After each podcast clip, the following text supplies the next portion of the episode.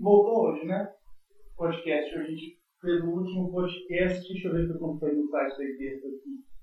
Foi um tempão atrás. Foi julho. Julho que a gente voltou, né? ano passado a gente começou esse negócio de podcast aqui na texto e a gente continuou com aquele mesmo formato que a gente não tem muito o que falar. Né? Aí o, a gente parou em julho, por quê? Porque a gente estava ocupado. Ocupados. Porque a gente estava ocupado e não deu tempo de fazer mais podcast. Mas agora a Nana está com a gente mais tempo, então agora ela vai poder jogar o chicote nela para a gente poder voltar a fazer podcast. Né?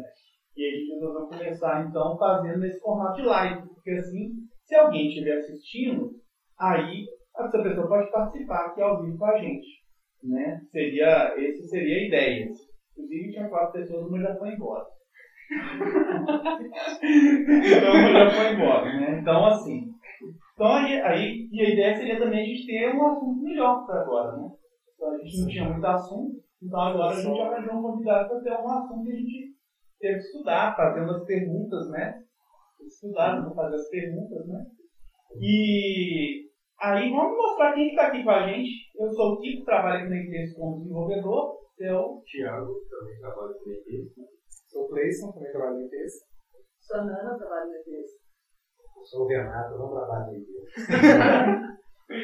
Sou o Bernardo, não trabalho na empresa, mas trabalho, faço, faço trabalho eu trabalho na empresa sim. Aí, só que não é o tempo inteiro, né? Às vezes. Né? Depois a gente corta os pedaços. Aí o que, que acontece? É, a gente tem um anúncio bacana para fazer, que é um, é um outro projeto que a gente tem já faz um tempão, que agora a gente está realizando, que é o famigerado ciclo de desenvolvimento da empresa. E quem está planejando tudo para a gente, voltando para funcionar agora, é a Maria Angélica, a Nana, que pode contar para a gente o que, que é. Gente, boa noite. É, o Cito foi uma iniciativa que é bastante tempo a gente queria colocar em prática, mas nunca tivemos boa oportunidade. Os meninos sempre apertados, oito quem conhece sabe que a gente pequeno não tinha ninguém full time na parte administrativa para cuidar desse tipo de coisa. Então agora estou é, ficando mais tempo aqui dentro da empresa, uma das coisas que a gente fez questão para colocar o ciclo para funcionar.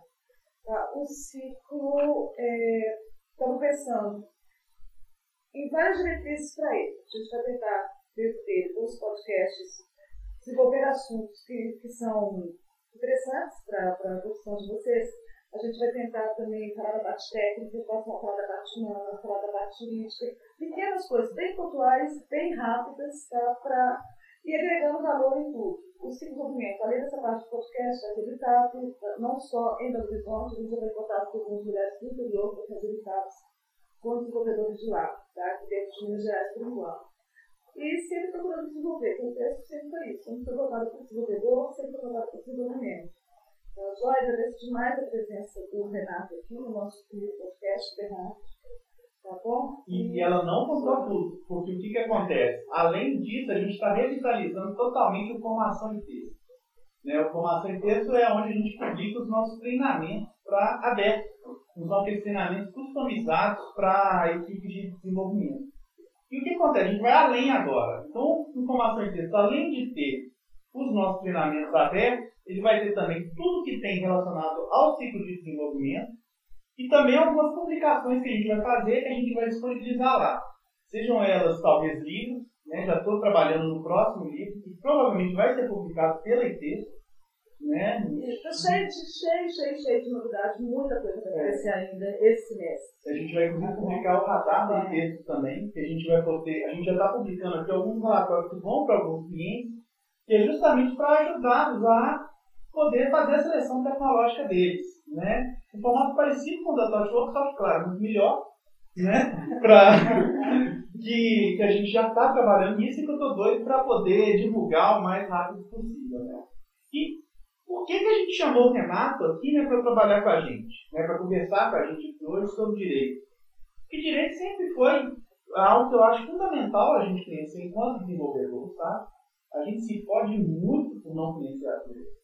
Né? A gente comete erros absurdos. Nossos clientes, a gente vê passando situações com outros fornecedores que são terríveis, facilmente, é, problemas fáceis de serem resolvidos, né? E que, por mera ignorância mesmo de assuntos relacionados a direito, às leis do Brasil, vão deixar passar em branco, né? Então, a, meu próprio TCC ele é voltado para direito, quando eu fui escrever sobre assédio moral em do software. E então essa era uma oportunidade bacana, quando a gente está voltando para o podcast, para poder ir além do mero trabalho técnico que a gente faz. Né? A gente não gosta do macaco do programador, sabe? O codmonte, que só transforma aquilo que está passando pela cabeça dele, muitas vezes errado, em código. Não, ele tem que pensar nas leis, quais são as consequências daquilo que ele faz, como que ele pode estar tá se ferrando por não conhecer as leis, como que ele pode estar fudendo o cliente dele por não estar sabendo também como é que essas leis funcionam. Né? Então, por isso que a gente resolveu voltar já de cara com o Renato, que aliás, a gente passar, a gente ia contar desde o ano passado, mas aí a gente não teve tempo de poder fazer alguma coisa. Bom, né? Tem empresa dando certo. E aí a gente, agora, com a Nana aqui puxando a orelha da gente, está conseguindo é, finalmente pôr esse cara para rodar, né? E aí, Renato, assim, a gente escolheu esses dois assuntos que você domina aqui, que é a questão de, da lei do software e da propriedade intelectual. Você poderia falar para a gente o que, que é esse negócio? Assim? Maravilha, bom, boa noite. Né? É, na verdade, a, a lei do software ela faz parte da propriedade intelectual. A propriedade intelectual é um conceito que é mais amplo, mas que envolve basicamente proteção jurídica para criações intelectuais. Nem todas as criações intelectuais vão proteção jurídica. Né? Então, isso é uma, uma coisa que, quando a gente discute esse assunto, ainda mais fora da, do âmbito dos advogados, é a primeira coisa que eu falo normalmente. Porque a tendência natural achar que tudo que a gente cria nos pertence, não é assim. Uh, mas, né, várias coisas podem sim ser protegidas, especialmente na forma de um direito de exclusividade. E o software é uma delas. Então, dentro desse guarda-chuva chamado propriedade intelectual, você tem lá uma lei específica, que é a lei do software, que tem ali uma previsão de exclusividade de uso, e que aqui no Brasil está muito dentro da, da discussão de direito autoral. É, tecnicamente, conceitualmente, o software no Brasil é um tipo de proteção sujeita ao direito autoral, assim como a música, como os textos, fotografia, mas com algumas particularidades, já que tem uma lei própria. E por que, que eu, programador, sou se preocupar com isso? Por N razões. Não só porque eu faço só.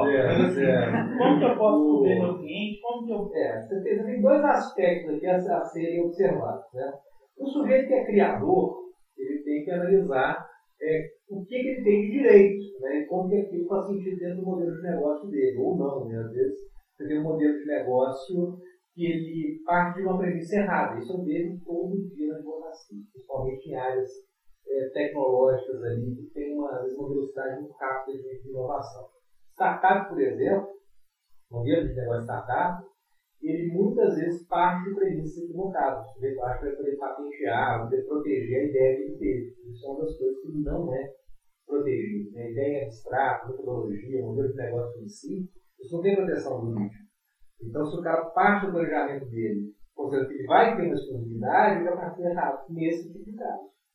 É, então, essa é a primeira coisa. Eu sou, eu sou um criador, né, um vendedor que, que é inovador ali. Isso que eu crio tem proteção ou não? Essa é a primeira pergunta. E, ao mesmo tempo, você naturalmente é usuário de criações alheias, das mais diversas formas, mais diversos níveis.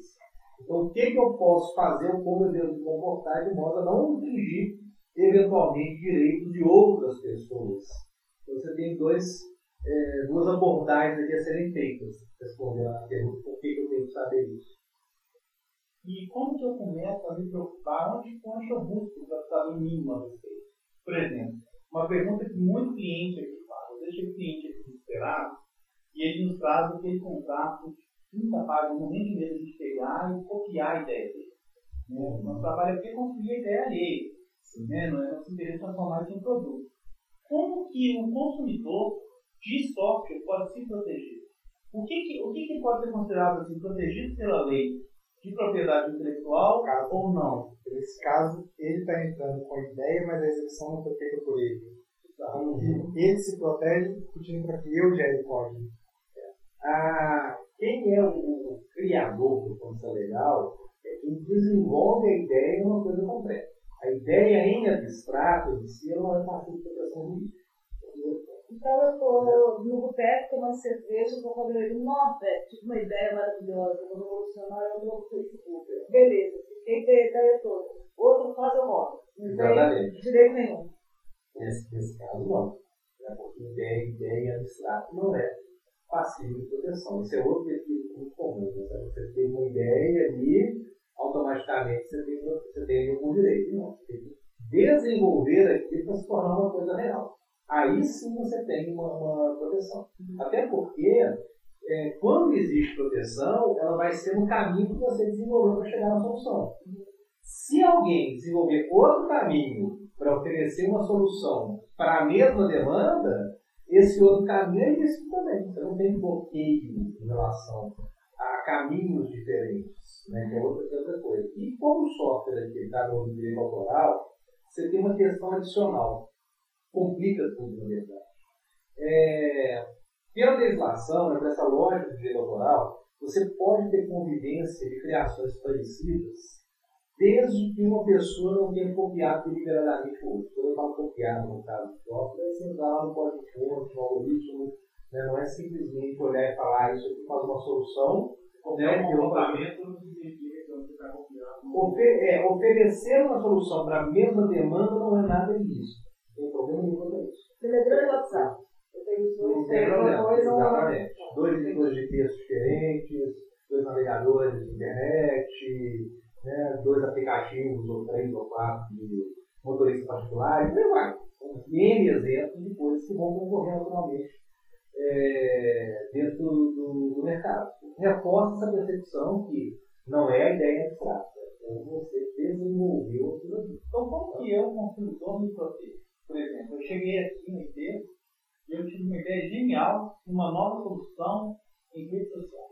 Uma ideia realmente original. Eu cheguei aqui no texto e contratei os caras para executar a minha ideia. Mas a realidade mudou, veio uma realidade paralela, os caras ficaram maus, implementaram minha solução e publicaram ponto novo. Como que eu, consumidor, me protejo de um programador assim? A primeira coisa é o seguinte: a lei de software, é ela fala que o, a propriedade intelectual sobre uma criação encomendada, sobre um contrato, pertence ao contratante. Isso é automático pela lei. A semelhança, então, no caso também de É, mais ou menos. O funcionário, o funcionário da empresa, ele depende muito do tipo de coisa que ele cria. Porque quando eu falo, volto a recordar da propriedade intelectual, né, de genérico, que é mais amplo, tem vários tipos de proteção diferentes para coisas diferentes. Então, eu tenho uma lei de eu tenho uma lei de patente. A lei de patente protege outra coisa, protege produto industrial que é fabricado no sentido físico da coisa. Né? É, mas eu tenho também uma lei que fala que a música, o texto é protegido no outro campo, que é a lei de direito autoral.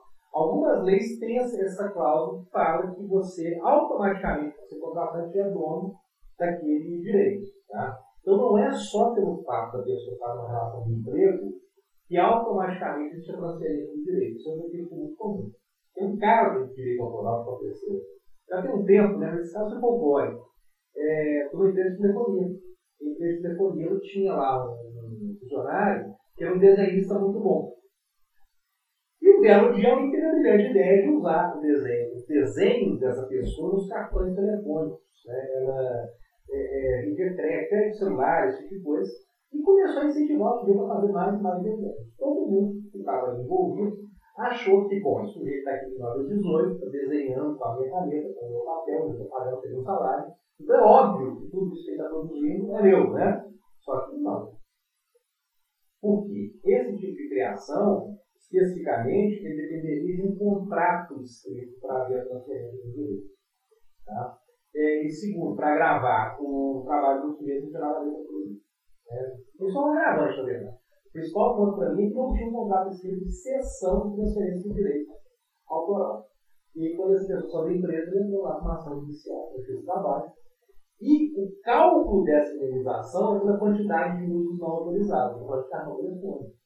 Ah, né, telefone. É, pagado eu, não lembro, se era cartão de orelhão, se era de, de crédito de celular, mas tanto um caso quanto o outro. A sentença deu 400 milhões de reais. Olha o cara. Né? Ou seja, um negócio absurdo, para esse cara completo. Então, do ponto de vista é, da, da, empresa, inclusive, isso é um tipo de coisa que reforça a ideia que você resolveria contrato. Porque mesmo no caso do software, que você tem a previsão legal, que é a transferência automática, eu não recomendo confiar nisso. Até para a clareza das partes. Né? Você resolve contratualmente. Então pertencerá ao contratante. Por exemplo, é a forma de proteção do, do consumidor desse tipo de, de demanda. Ver que a lei, a princípio, já, já esteja a favor dele, mas eu acho que até tomar um grande desconhecimento da legislação, né, não só pelo pessoal que é usuário, é desenvolvedor, mas os próprios advogados e juízes não conhecem bem esse, esse assunto. Né? Acabei de mencionar esse, esse exemplo da, da ação trabalhista. Eu tive uma, um caso recentíssimo que foi exatamente o contrário. Que o juiz decidiu aí sim falando que, como a pessoa que estava reclamando era funcionário, automaticamente transferiu os direitos dele pela relação de emprego. Isso não tem na lei, não tem nenhum que a decisão foi essa. Tá? Então é complicado você trabalhar em cima desse tipo de instabilidade. Quando você tem que encontrar uma coisa que seja mais, mais clara e mais segura para todo mundo. Resumindo então, que a gente, ah, a gente muito aqui tratado que às vezes está na UTI. Né? O cara chegou, contratou um desenvolvedor e o cara destruiu a vida daquele empreendedor seja que não entregou, ou mesmo casos terríveis, assim, literalmente o cara pegar a solução, mudar simplesmente o nome e publicar. Teve um caso aqui de um, um cliente que fez exatamente essa história dele. Contrato é então. Ou se você não tiver contrato com o desenvolvedor, você está sujeito, então, a tomar um golpe desse. É, qual que é o problema? Quando você estratégia tem um contrato, é possível? É, é muito arriscado, no caso, no caso do excelente software se você fala, a lei me garante como contratante o direito, como é que você prova que aquele programa, aquele, aquele é, produto que foi desenvolvido é o que você contratou, não é uma coisa que o desenvolvedor fez depois. Você cai numa, numa relação muito complicada do ponto de vista da prova. E no direito, nem sempre quem está com a razão ganha. Mas quem está com a razão perde por não conseguir provar. Né? E a gente não tem cultura empresarial, isso é um bom geral. Né? Senão, a gente não tem muita cultura empresarial de documentar as coisas, de deixar as relações formalizadas. Isso lá na frente é o problema. Porque dependendo, não consegue usar a prova num, num caso desse. Né? Ah, eu tenho um. E, consegue ficar pior ainda. Às vezes o software é fechado. Como é que eu vou chegar lá e demonstrar que está rodando ali por trás, de fato é aquilo que eu desenvolvi?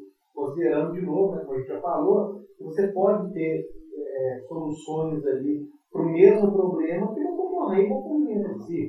E por aí vai. Tá? Mas e aí, quando eu não tenho um contato, o que, que eu posso fazer? Por exemplo, é muito comum isso, por exemplo.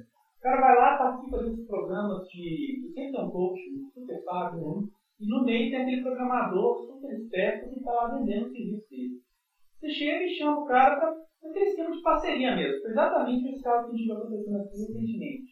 Como que essa pessoa se protege? Como, como, que tipo de evidência que eu posso coletar para provar que aquela ideia é minha? Existe algum, algum caminho que eu possa seguir? Bom, a ideia em abstrato ela não está protegida. Você tem que provar que o que o desenvolvedor fez, a solução que ele literalmente desenvolveu, foi feita a partir de um contrato. Então começa por aí. O contrato, nesse caso. Contrato verbal. É, é. No, caso do software, poderia ser um, contrato verbal interno. Só que o contrato verbal, logicamente, é muito mais difícil de ser provado. Né? É, então você teria que começar com coisas do tipo, passear com a existência de pagamentos por aquilo, troca de e-mail sobre o assunto, né? Ou seja, tem que um garimpo tremendo nesse, nesse tipo de, de situação, o que é péssimo. Né? Até porque o contrato ele tem uma função psicológica de tentar inibir o isso. É, Renato, uma pergunta aqui veio do Fábio Lopes, de Recife, analista de soluções Modular, de Recife. Eu perguntei o seguinte: é, foi contratado para desenvolver um determinado sistema, tá? o cliente não pagou, o pagamento atrasou. Ele pode ter o voto? É, eu acho que é uma dúvida da. da é, é, é, aquela questão. Tem, tem uma regra básica no direito da exceção do contrato não cumprido. Né? Essa é outra parte não cumprida.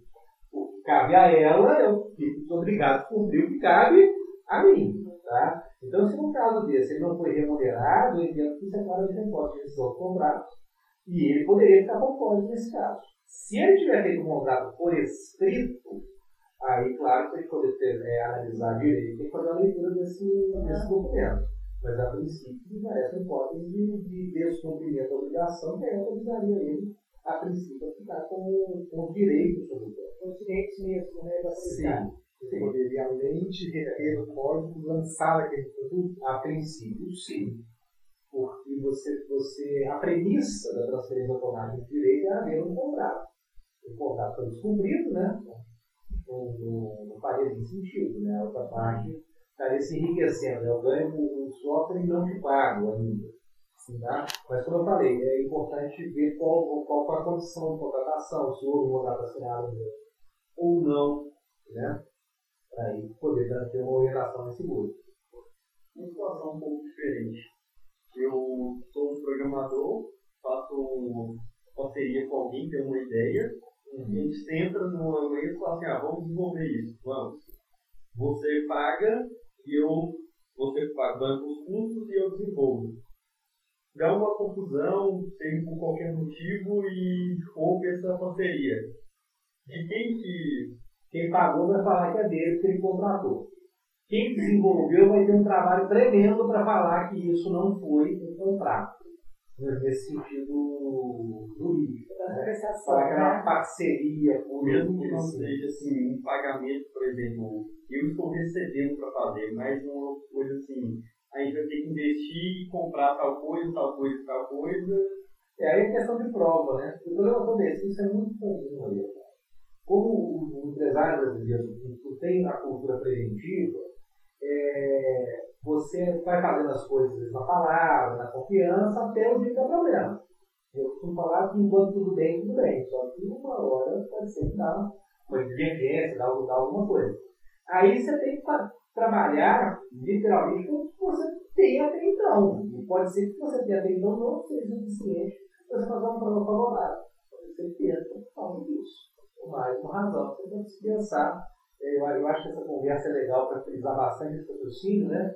De fazer as coisas da, é, de uma maneira mais segura, mais clara, né? E toda hora a gente vai acabar voltando na, questão de formalização de contratos a gente é muito ignorante né, normalmente fica muito focado em linguagem de programação, em arquitetura, em coisas de construção mesmo, sabe? E a gente acaba esquecendo essa relação humana. Então, por exemplo, se a gente ignorante, igual no nosso caso, onde que a gente começa a ler a respeito? Quais são as dicas de leitura para que a gente possa assim, ter um contato inicial com esse tipo de conteúdo, propriedade intelectual? Existe algo assim pro leigo, sabe? Pro, pro cara que só sabe ler Java ou ser chato, sabe? Ele conseguir começar a entrar nesse mundo? É, alguma coisa assim, tipo. É, propriedade intelectual, Cordani, existe isso? Olha, é, a primeira coisa que eu, que eu ia recomendar é ler a lei de software. Da Ivan 09 de 1998, ela está aí na internet, está no site do Planalto.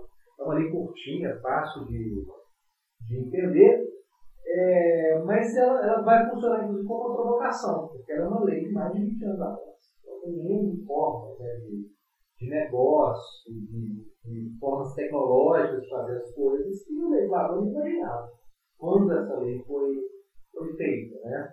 Então, isso é um bom, é um bom começo. É, na propriedade intelectual, de um modo geral, tem um autor que é muito bacana, que é o Diego Barbosa, ele já faleceu, é, desde meu orientador de doutorado. É, ele é um sujeito absolutamente genial e ele deixava os textos dele todos disponíveis. Era um cara completamente Commons, né? Então é outra fonte inesgotável de conteúdo. E ele tem é, artigos escritos sobre tudo que você imaginar em matéria de propriedade intelectual, inclusive software, né? marca. É, só que o texto é bem denso, na verdade. Então você vê a pegada do Dungus assim, não. Né? É, o, eu tenho uma, uma certa, um certo receio da gente, para discutir isso já, você chegar lá e joga no Google, joga no YouTube, porque eu já vi muita informação errada. Inclusive de advogados, de professores de direito, né? porque esse é um tema que não é explorado, não é ensinado adequadamente dentro das, das, faculdades. É, então, tem que tomar uma, uma, uma certa cautela nisso aí, mas eu começaria com essas duas coisas. A leitura da própria lei, né, se fizer uma doutrina mesmo, o deles é muito bom, né? É, para aí começar a despertar uma, uma curiosidade. E, possivelmente, a pessoa tem que acabar é, consultando um advogado quando precisar, eventualmente, de um, trabalho preferencialmente preventivo, que é muito mais fácil de resolver. O contrato. É, de novo a gente vai falar do contrato. É, é aquela história, né? Você tem duas opções. Você pode tomar medidas de prevenção contra incêndio, ou você pode chamar o bombeiro para tratar o seu fogo. É mais ou menos isso que é com o advogado. Mais uma pergunta aqui, Renato. É, por exemplo, eu estou desenvolvendo um, um, um sistema com um determinado cliente, tá? E para desenvolver esse sistema, eu vou. Eu pego o código de terceiro, eu pego alguma coisa, quer dizer, eu vou é, contra essa contra a lei. Tá? O cliente, o meu cliente, ele pode sofrer alguma coisa, porque o direito de regresso com certeza, né? Não pode chegar nele e Pode, regresso. Ele pode regressar. Se meu cliente deu prejuízo, porque eu é, é, quebrei a, a copiei o de alguém, ele pode cobrar de mim, meu cliente. Você vai ser cobrado dele, depois ele cobra de mim. Vai ter, né? É, o cliente com certeza vai sofrer, vai sofrer esses prejuízos disso aí. E apesar de poder né, regressar de, de indenização contra o programador que, que fez, causou esse problema tremendo. Isso pode, pode acontecer sim. Então, mais um motivo para tomar as cautelas. Né? Bom, essa, essa questão aí do, do cuidado, ela é muito delicada. E quando a gente olha a relação cliente com o, desenvolvedor, a questão da propriedade intelectual acaba sendo um, ponto que chama muita atenção. Mas a gente, com a experiência que tem né, desse tipo de relação, acaba percebendo que faz sentido você ter uma relação num contrato por meio das razões. Por exemplo, refazimento. É, o cliente devolve, faz de novo, mais uma vez, mais outra vez, mais outra vez, e não está claro hora nenhuma na relação até onde ia o seu dever de refazer aquilo. Isso é muito típico. Não só na área, na área de modo software, mas qualquer área criativa. Você não bota ali quais são os critérios efetivos, até onde vai o seu trabalho, isso tem um infinito. Uhum. Isso não, por si só já deve ser resolvido. Vem cá, você mencionou em Creative Commons e tal, uma dúvida que eu sou trabalha muito com licença open source. Uhum. E sempre dá treta. Né? Porque é um negócio que o programador ignora completamente. Por exemplo, você pega a, a GPS e ela é viral. Então, já começa a ficar complicado. Aí, de repente, aparece a LGPL, que ela é um pouquinho mais liberal, MIT. Você tem depois a licença Apache e, e Creative Commons e não sei mais o que. Um advogado, ele pode ter um papel dentro de uma equipe de desenvolvimento para ajudar a gente a evitar treta, por exemplo, a gente vai pegar e comprar uma ferramenta de viagem e fazer isso com um cliente infernal. Né? E aí, e um passo além nessa questão da licença. Todas elas são textos gringos. É tudo em inglês. Em inglês com, com tecnologia que não é Inglês. tecnologia que tem. Jurídico, né? Uma realidade, não está acostumado uma realidade que não é a nossa. e São, e aí são, pô, são todas licenças escritas normalmente nos Estados Unidos. Estamos falando do Brasil. como é que, corporativo, empresarial, né? lá, É um problema. como é que a gente traz isso também? Ah, a gente vai escolher, por exemplo, um banco de dados para usar. Por exemplo, você pega o caso clássico, o SQL serve. Você tem a versão light dele, você tem a versão enterprise. E sabe as limitações técnicas de cada versão. Mas e juridicamente? Esses contratos em inglês, da GPL, esses que eu citei agora, em português, do Brasil, do Piniquim, isso tem algum valor real? Ou, ou a, gente, a gente tem uma certa liberdade a mais pelo fato de ser? É efetivo? Funciona? Alguém pode processar se eu caguei na GPL? A Microsoft ela, ela é extremamente litigante aqui no Brasil, por exemplo. E tem razão, né? Bom, primeira coisa então, como é que o advogado pode ajudar? O advogado pode traduzir a licença para você, não traduzir em inglês, obviamente, né? Mas o que significa que tem essa permissão? Você pode ou não efetivamente Fazer com aquilo. usar aquilo como software livre, você tem que comprar uma licença e a partir de qual momento você tem que Exatamente. Esse é o primeiro ponto.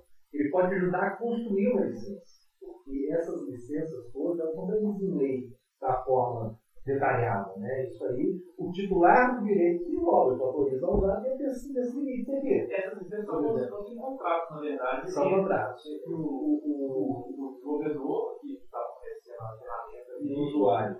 Com certeza. Licença é um tipo de contrato. Literalmente. É, de contrato. Eu tive um caso de aula, uma, uma aluna de pós-graduação da área criativa. Ela, na minha aula, ela concluiu que o uso de banco de dados que a empresa que ela trabalha faz tudo errado. Porque eles fazem para literalmente qualquer coisa e tem lá uma licença com N limitações. E tem uma coisa adicional.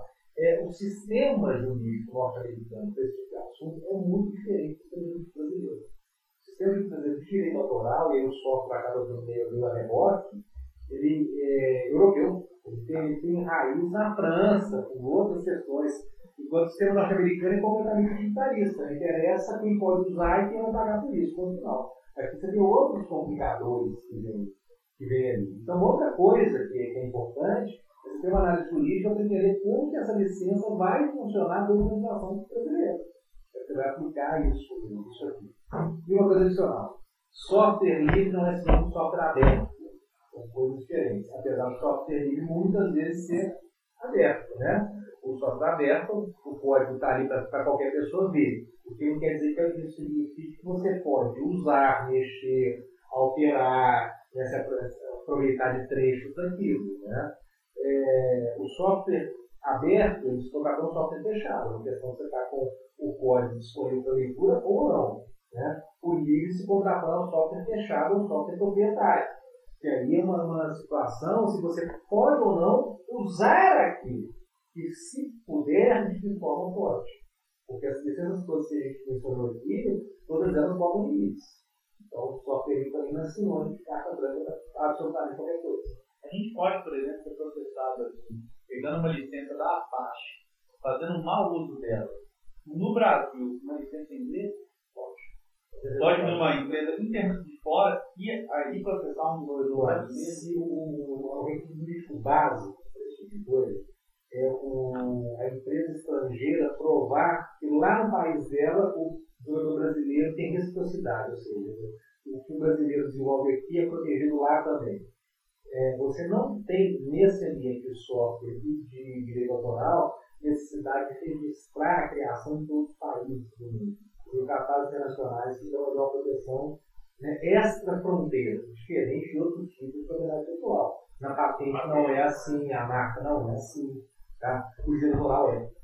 É, e, e, aí você acaba ficando o, sujeito a isso. Né? Então, você tem casos, por exemplo, de grandes empresas de software é, norte-americanas, por exemplo, quando elas entram com uma ação judicial, elas entram, um dos documentos que elas apresentam é uma carta do secretário de Comércio dos Estados Unidos atestando que lá nos Estados Unidos é garantida a proteção das criações brasileiras também, para provar que essa é reciprocidade. Então chega nesse nível de, de é, documentação e de questionamento judicial. Então achar hoje que no Brasil todo imune a qualquer coisa é motivo, com certeza. Direito autoral literário tem uma data de validade. O software também, também tem essa data de validade. O autoral literário, que aí você falando do mundo literário, a música, a escultura, a fotografia, tudo, ele normalmente, a regra geral dele, é que ele dura 70 anos depois da morte do autor. Para ser mais exata, 70 anos contados 1 de janeiro do ano seguinte à morte do autor. Software tem uma regra diferente. Essa é uma das situações que o software, apesar de ser um tipo de eleitoral aqui no Brasil, ele tem uma especificidade. A proteção dele é de 50 anos contados da criação. O que é interessante perceber, é porque normalmente esse tipo de prazo ele é muito superior à probabilidade técnica ou econômica da criação. Então, é um ótimo exemplo, e aí pensando, é, é, sobretudo em empresas que, que desenvolvem as coisas, é um ótimo exemplo para mostrar que se você confiar só na questão jurídica da proteção, o mercado pode acabar te engolindo. Basta um concorrente desenvolva ali um produto melhor. Mas né? como que é esse, esse, essa, essa definição do, do software? Porque eu tenho versões.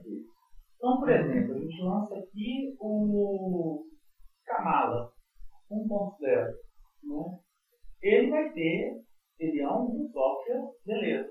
Canal 1.1 é outra versão dele.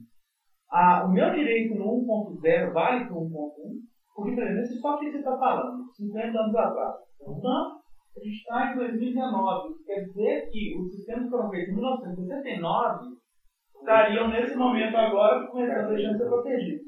Então, penso, por exemplo, naquele sistema que você desenvolveu lá no Xerox Park, né, que é a base tecnológica que a gente tem de tudo que a gente vê hoje. Né? As versões 1.0 estão aí. Início dos anos 70, chega lá nos Estados Unidos. Aqueles sistemas bancários, esses sistemas muito antigos, eles foram evoluindo. Então hoje deve estar na versão, sei lá, 427 Essa versão lá de 69, ela, ela virou uma abandonware. Hoje eu posso pegar ela. O domínio público, né, ele é de, literalmente uso livre. Eu falo uso, inclui alteração, você fazer o que você quiser, literalmente. Né? Quando você tem um avanço das, das soluções, logicamente aquilo que é coincidente de uma versão para outra é, não vai ser renovado a cada nova versão. Conta do momento que ele foi criado, literalmente. Tem uma coisa importante aqui. É, em termos jurídicos, não, não posso confundir a proteção, é, não posso confundir a linguagem com o algoritmo, né, logicamente. A proteção se dá na lógica matemática por trás do, do software. Ah, então mudei aqui para uma outra forma de escrever, mas fundamentalmente o algoritmo é o mesmo. Então, isso aqui não é uma nova coisa, não é? o prazo não começa a contar é, de novo. Isso é uma dúvida muito comum. Né? Eu programava em Twitter, agora eu programo um Java avançado, então é outra coisa. Não, é só lógica matemática. Até tem muita coisa dentro, dentro da programação, ela vem de raciocínios matemáticos que são singulares, milenares. Né? E a lei fala você não tem proteção sobre esse tipo de coisa.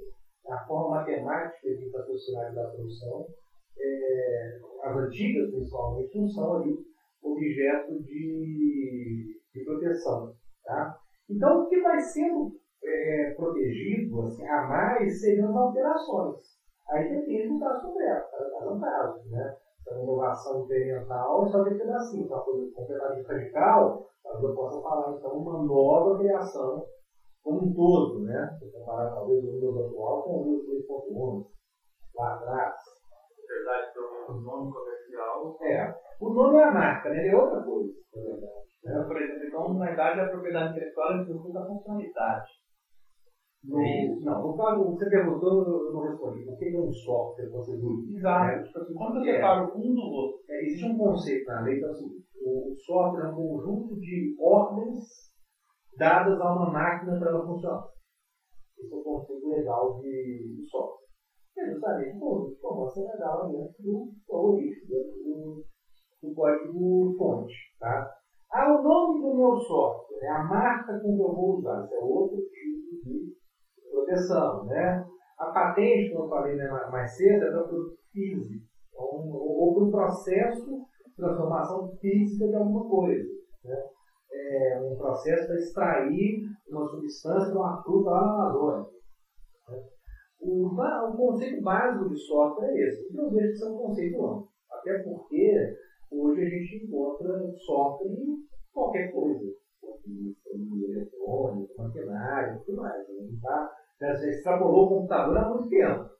Mas essas outras coisas também têm a proteção da mesma forma. Muito interessante. Só que tem algum tipo de dele? Tem. O software está sujeito a um sistema que a gente chama de sistema declaratório. Isso quer dizer que o meu direito de exclusividade nasce no momento que eu faço a criação. Eu não preciso registrar para ter o direito. O, o, sistema declaratório, o oposto dele é um sistema constitutivo ou atributivo de direito. Então, que aplica na marca, que aplica na patente. Esse, nesse segundo caso, eu preciso fazer o registro do direito existir. Eu preciso lá o meu código fonte para a Não. Só que um detalhe. É, a gente volta na questão da prova. Muitas vezes o registro é interessante para você ter como provar que aquilo ali de fato é seu. Então, no caso do software específico, o INPI, o Instituto Nacional da Propriedade, da Propriedade Industrial, que é uma autoridade pública de marcas e patentes, ele tem também a competência para fazer registro software. Ele funciona como um cartório. Você manda para ele o, o, código, ele vai guardar aquilo ali e vai entregar um documento falando no dia tal, o Senado esteve aqui e entregou o software contido sobre esse número de registros. Se dá um litígio, né, uma briga, alguém copiou meu software, eu quero lá discutir, eu posso usar esse documento, o perito avaliar dentro da ação judicial para falar de fato esse software, ele dá uma cópia do software do Senado. O perito vai analisar o mérito do software. Vai funcionar literalmente como cartório nesse sentido. Mas como que a gente avalia hoje se um software é cópia ou não, sendo que a gente não entrega mais o código-fonte para o cliente? O sistema ele é hospedado no servidor, e muitas vezes ele nem, ninguém tem acesso ao código-fonte além da, da minha equipe de desenvolvimento. Então, como que, eu, como que, eu, como que é isso? Eu perito? Vai lá e verifica se o cara pode estar copiando ou não? É o isso é o objeto feliz. Mas às vezes, dois clientes do, do mesmo desenvolvedor, um cliente falou que você desenvolveu uma coisa, depois veio o outro por cima. Eu que você copiou. Por exemplo, tem um contrato aqui de, de não concorrência. É. Né, que é um contrato com o cliente que se compromete a, hipótese alguma, é, fazer um sistema similar para o concorrente dele. Né? Uhum. Isso a gente acha que de boa fé a gente segue o contrato, mas isso pessoas é, por aí não seguem esse tipo de, de prática. Como que a gente se protege? O, o contrato ele é uma licença de caça, basicamente. Né? É, ele vai te permitir questionar o sujeito que fizer infração. Então, se o contrato é bem construído, ao ponto de ele ter esse tipo de proteção do cliente em relação ao desenvolvedor, se o desenvolvedor descumprir, ele pode ser questionado juridicamente. O que é um caminho muito mais simples, na minha visão, do que essa empresa processar a segunda empresa a partir do uso de um software que está no código na nuvem, que, que, ninguém sabe como é que, como é que você vai conseguir fazer a prova nesse, nesse sentido. Né? Ah, então é uma questão ali muito de, de perícia. Agora, o juiz pode obrigar para fins de perícia que o código fonte seja entregue. Uma dúvida. É, falou a questão do, do registro no software. Uma, tem por aí várias formas, né, ferramentas de direcionamento de código, por exemplo. Tem GitHub, GitLab, por aí vai. É, eles valem como alguma de alguma forma como registro de história, como prova? É. A princípio, sim. Inclusive, tem alguns, alguns, é, alguns sites, alguns prestadores de serviços que propõem fazer um tipo de, de certificação daqueles, da sua criação, independente do EPI, da Biblioteca Nacional, para a proteção de direito autoral dos outros filhos, etc. Né? Só que eu acho que no Brasil, eu vou pensar no oficial aqui, você vai ter um trabalho adicional de mostrar para o juiz que aquilo ali é uma certificação válida. Eu tenho muitas dúvidas se vale a pena seguir por esse caminho. Até porque o processo que ele em si, ele não é um processo caro, ou complicado, enfim. Ele é infinitamente mais simples com patente. Mas pensa no caso do cara que não se precaveu e vai ter que chamar o bombeiro. Pois é, aí pode ser uma alternativa. Nunca vai explicar. É, É. Ninguém é que é advogado disso, até que hoje foi processado, eu que os alunos. Pois é, isso- é bem endêmico, sabe? Eu faço prego no deserto, para a situação do, do preventivo. Tem que continuar falando. Com a propriedade intelectual, acho que a gente perguntou bastante, né? Esse é a própria lei de software. É, isso, é. Para que ela serve? Ela é um tipo de lei de propriedade intelectual, na verdade. Ela, eu não estou falando de marketing da internet, nada disso. Aí o assunto é Daí é, É, outra é, outra é. coisa. A lei de software é uma espécie de lei dentro do guarda-chuva da propriedade intelectual. Na verdade, você não tem uma lei de propriedade intelectual única. Você tem várias leis, cada uma sobre um assunto específico. Aí você tem uma lei de software, uma lei de eleitoral, tem uma lei de marca de patentes, tem uma lei de topografia de sistema integrado, que é uma coisa de marca, de eletrônica, de cultivar, que é para o ambiente vegetal. É, a lei de software, no caso, é na linha 09. Eu já sugeri a leitura dela aqui. Então, é tranquilo de ser, ser lido, eu acho. tinha comentado a questão de a pessoa está lá nos Estados Unidos, por exemplo, pode processar o desenvolvedor do Brasil porque fez uso, porque lá ele está protegido. Aqui, aqui também, né? Isso. Porque na verdade vai, vai contar o local do mundo. No caso, é, no caso de um país que não tenha proteção e pode processar o brasileiro, porque aqui tem. Olha, eu, nem considero a hipótese de um país que não tenha proteção pela seguinte razão. Você tem tratados internacionais, ou tratados comerciais, que obrigam o país a aderir àquele sistema de sustentabilidade virtual. Tem um acordo com a Acordo TRIPS, ele é um acordo que foi feito na época que a OMC foi criada, Organização da Organização Todo país dentro da OMC é obrigado a aderir a esse acordo TRIPS. O acordo TRIPS, entre outras coisas, fala que dá proteção para a sua. Então, essa é uma hipótese que não dá nem para levar em consideração. Talvez se dão uma inflação lá em Tuvalu, Djibouti, Atlântida, né, algum lugar assim perdido no meio do espaço, aí seria para usar esse raciocínio. Mas eu acho que isso vai acontecer, não. Mesmo em países favorecidos por falsificação, China.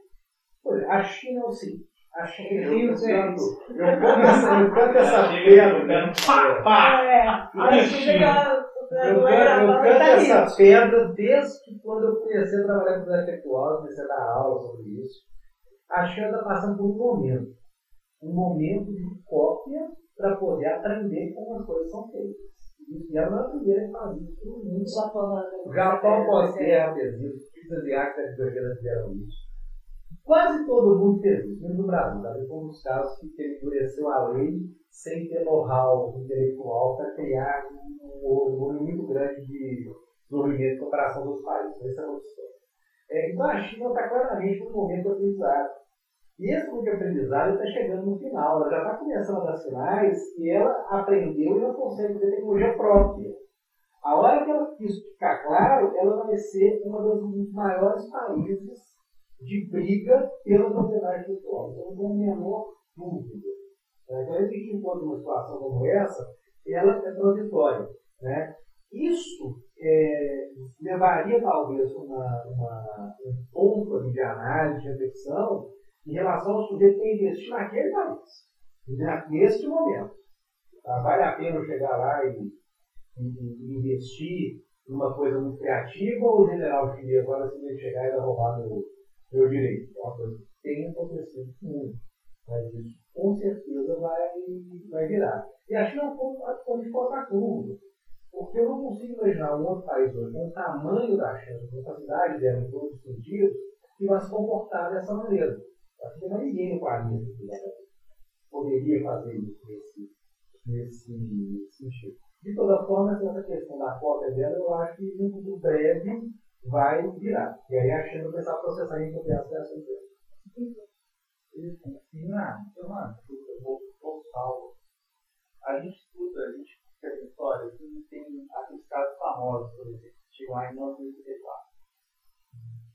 E a Apple vai lá e lança uma Macintosh. Em paralelo tem a Atari que lança o Gênesis. Ninguém conhece o Gênesis, mas tinha era um sistema operacional com janela. Eu conheci com uma Macintosh na época, que era basicamente uma da Cultura Verde. Basicamente era isso. E rolou o processo monstro acabou quase quebrando a Atari. Na época, teve que tirar o dinheiro do ar, fazer os tosqueiros e tal. É, no Brasil, a gente não vai ter tanto problema de patente, porque existe patente de software, igual você falou agora.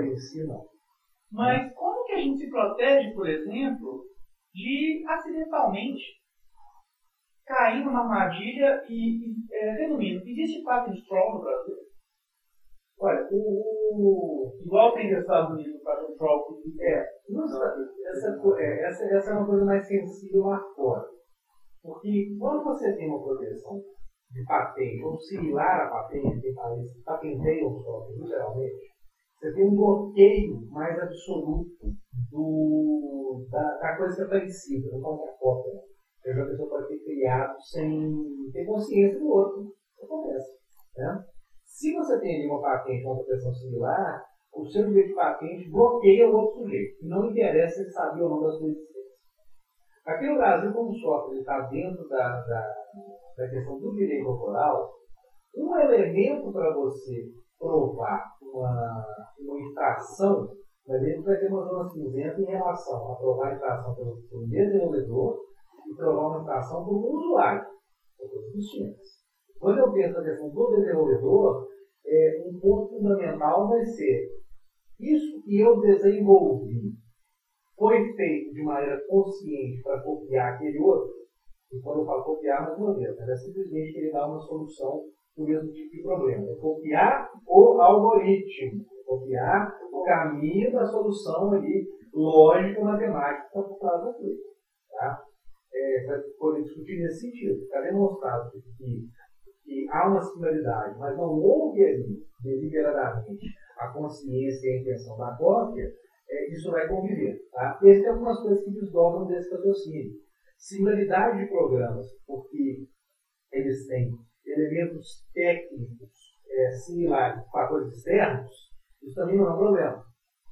Eu tenho que fazer um certo encaixe para rodar no sistema operacional. Então, esse encaixe ser similar a vários programas que vão ter que rodar em cima, isso aí não é nenhum tipo de, de infração. Tá? Do ponto de vista do usuário, a coisa é um pouco mais complicada. Por isso, normalmente, antes do litígio, você faz uma notificação. Você notifica e fala, estou te comunicando, caso você não saiba, que você está usando aqui um software meu, por exemplo, eu não te autorizei a isso, eu quero que você pare de fazer. Então, né? Aí, se o sujeito insiste, você tem ali um argumento mais consistente para chegar e testar. Você não pode agora ruir que você estava de boa fé, que você desconhecia. Um motivo antes. Isso é, tudo depende do, do, caso concreto e como você constrói uma estratégia ali de ataque ou de defesa. Né? No caso de defesa desse usuário, você pode colocar ali é, cláusulas contratuais no qual o vendedor vai se comprometer. Né? Estou tendo uma multa muito pesada que ele não vai usar o, o caixa da lei, por exemplo. Tá? Então, claro, é o tipo da coisa. Ah, mas o dono picareta ele vai assinar qualquer coisa e vai fazer. Então, tá bom, então você não deveria ter contratado um picareta. Ele ter se informado melhor a respeito do seu, do seu fornecedor. Mas eu não acho que esse tipo de caso mais extremo é razão para simplesmente considerar esse tipo de medida preventiva. Tem casos famosos assim, para a gente poder mencionar de violação de propriedade intelectual? Assim? É, tem vários casos assim, de tudo que a gente conseguiu imaginar, na verdade. Né? Hoje, na área tecnológica mais, mais de fronteira, uma briga da Apple com a Samsung que já dura anos. E ali não dá nem para saber direito quem está com a razão. Porque você tem é, brigas do tipo, olha, a Apple fala que a Samsung violou 10 mil patentes dela, mais software, mais um monte de outras coisas, num aparelho de telefone, a Samsung processa a Apple para poder a Apple está infringindo outras 17 mil patentes da, da Samsung e tal. Então, isso é uma coisa é, que hoje está sendo muito discutida até no campo do vídeo, se de patentes, né, você compra de uma empresa só para poder falar que você está usando uma patente dela de forma defensiva, ou seja, é só para alguém não me processar, não falar, eu me processar, estou usando essa patente aqui. Então você tem, você tem esse tipo, essa tipo de briga que está bem famosa. É, do ponto de vista de plágio, né, o plágio ele, ele não é uma cópia não autorizada pelo CIS. Eu tenho plágio quando, além de eu fazer a cópia não autorizada, eu me coloco como criador daquilo. Daquilo que eu não fiz. Tá? É, plágio, a gente tem muito exemplo assim, histórico no campo da música. Toda hora aparece um novo. Né? Um caso muito famoso foi o Dom Adriani falando Coldplay, é, o plagiou, né, o Rod Stewart plagiou o Jorge Benjó. Tem umas coisas completamente inesperadas, né? Do, inclusive, esse caso, eles deram um, um acordo. O Roger, o Juiz de Kingdom Sex, que seria Taj Mahal. O refrão é, é, é igual. Seria, não, é É. O, tem um caso folclórico também, e esse, esse eu acho que é até um caso de julgamento errado. Quando o George Harrison foi processado por manipulação da música paulista dele, seria similar a, um, uma música da década de 60. E por que esse caso é interessante? Por duas razões. Primeiro, o comprovado no processo que foi inconsciente. A perícia né, falou, isso aqui provavelmente deve ter vindo lá da outra música, porque a sequência de notas não ser notas em comum na, na, na, música contemporânea e popular. Né? Então, se não for provado que teve a intenção e a consciência, ainda assim ele foi condenado. O que hoje é um negócio meio absurdo. Você parte da premissa para haver um prazo, você tem que a consciência daquilo. Outra curiosidade, o empresário Jorge Harrison, na época, comprou o catálogo da, da, de música estava a música plagiada. Então, no meio da ação, o empresário do Jefferson virou a parte contrária. No meio do processo, cobrou o ingresso agora, eu estou brigando contra você. Né? Me paga pelo que você me der. E no Brasil, a gente tem um caso maravilhoso, tem dois maravilhosos. A gente teve o caso da Omicron em 1935. Em 1934, lança o Macintosh nos Estados Unidos. Em 85, um brasileiro vai lá nos Estados Unidos, compra um Macintosh, traz para o Brasil e faz um melhor. Ele tinha tipo o dobro, quatro vezes a memória. O original tinha verticais e tinha 500 todos. O Macintosh original era preto e branco e era cores. Vinha com dois drives de disquete vendia por metade do preço no Brasil. Sério. Esse cara conseguiu aqui, inclusive o cara que fez isso mora em BH. O nome dele eu estava pesquisando aqui agora, é o. Ah, tem que correr aqui. Chama Rainer que é um caso fenomenal, assim, cara. Eu não conheço. O cara, quer dizer, copia, fez a engenharia reversa do Macintosh e tem o caso da Cobra Computadores que copiou o nosso. No Estado americano, ele foi duas vezes aqui. Mas ela não está pedindo para eu parar porque eu tenho que ir pro Renato aí. Isso. Falar pra caralho. Né? É, exatamente, porque a, a ideia aqui é ser uma coisa rápida. É, a gente já deu nosso tempo. É, mais alguma coisa que você acha importante? Não, eu acho que é, que é isso. É, que é legal ter essa consciência, né? É muito bacana, né? É, e é importante isso, porque isso passa, eu acho, pela profissionalização do mercado em todas as dimensões, né? Você ter uma, um cuidado melhor com o próprio negócio, né? um cuidado melhor com, com as relações aqui. Então, da minha parte, achei muito bacana mesmo. Nossa, Renato, obrigado. Muito, muito, muito, muito obrigado. obrigado. Acho que vai ser convidado de novo. Eu já anotei aqui algumas coisas para a gente conversar parte 2. Tá bom, obrigada a você. O seguinte, está mais tarde. Marcos, também. Valeu, gente. Obrigado. Mas... É isso mesmo, não tem mais nada para falar, não. Acabou o assunto. Acabou o assunto. Tchau, gente. Acabaram, Acabou o assunto. Acabei o assunto.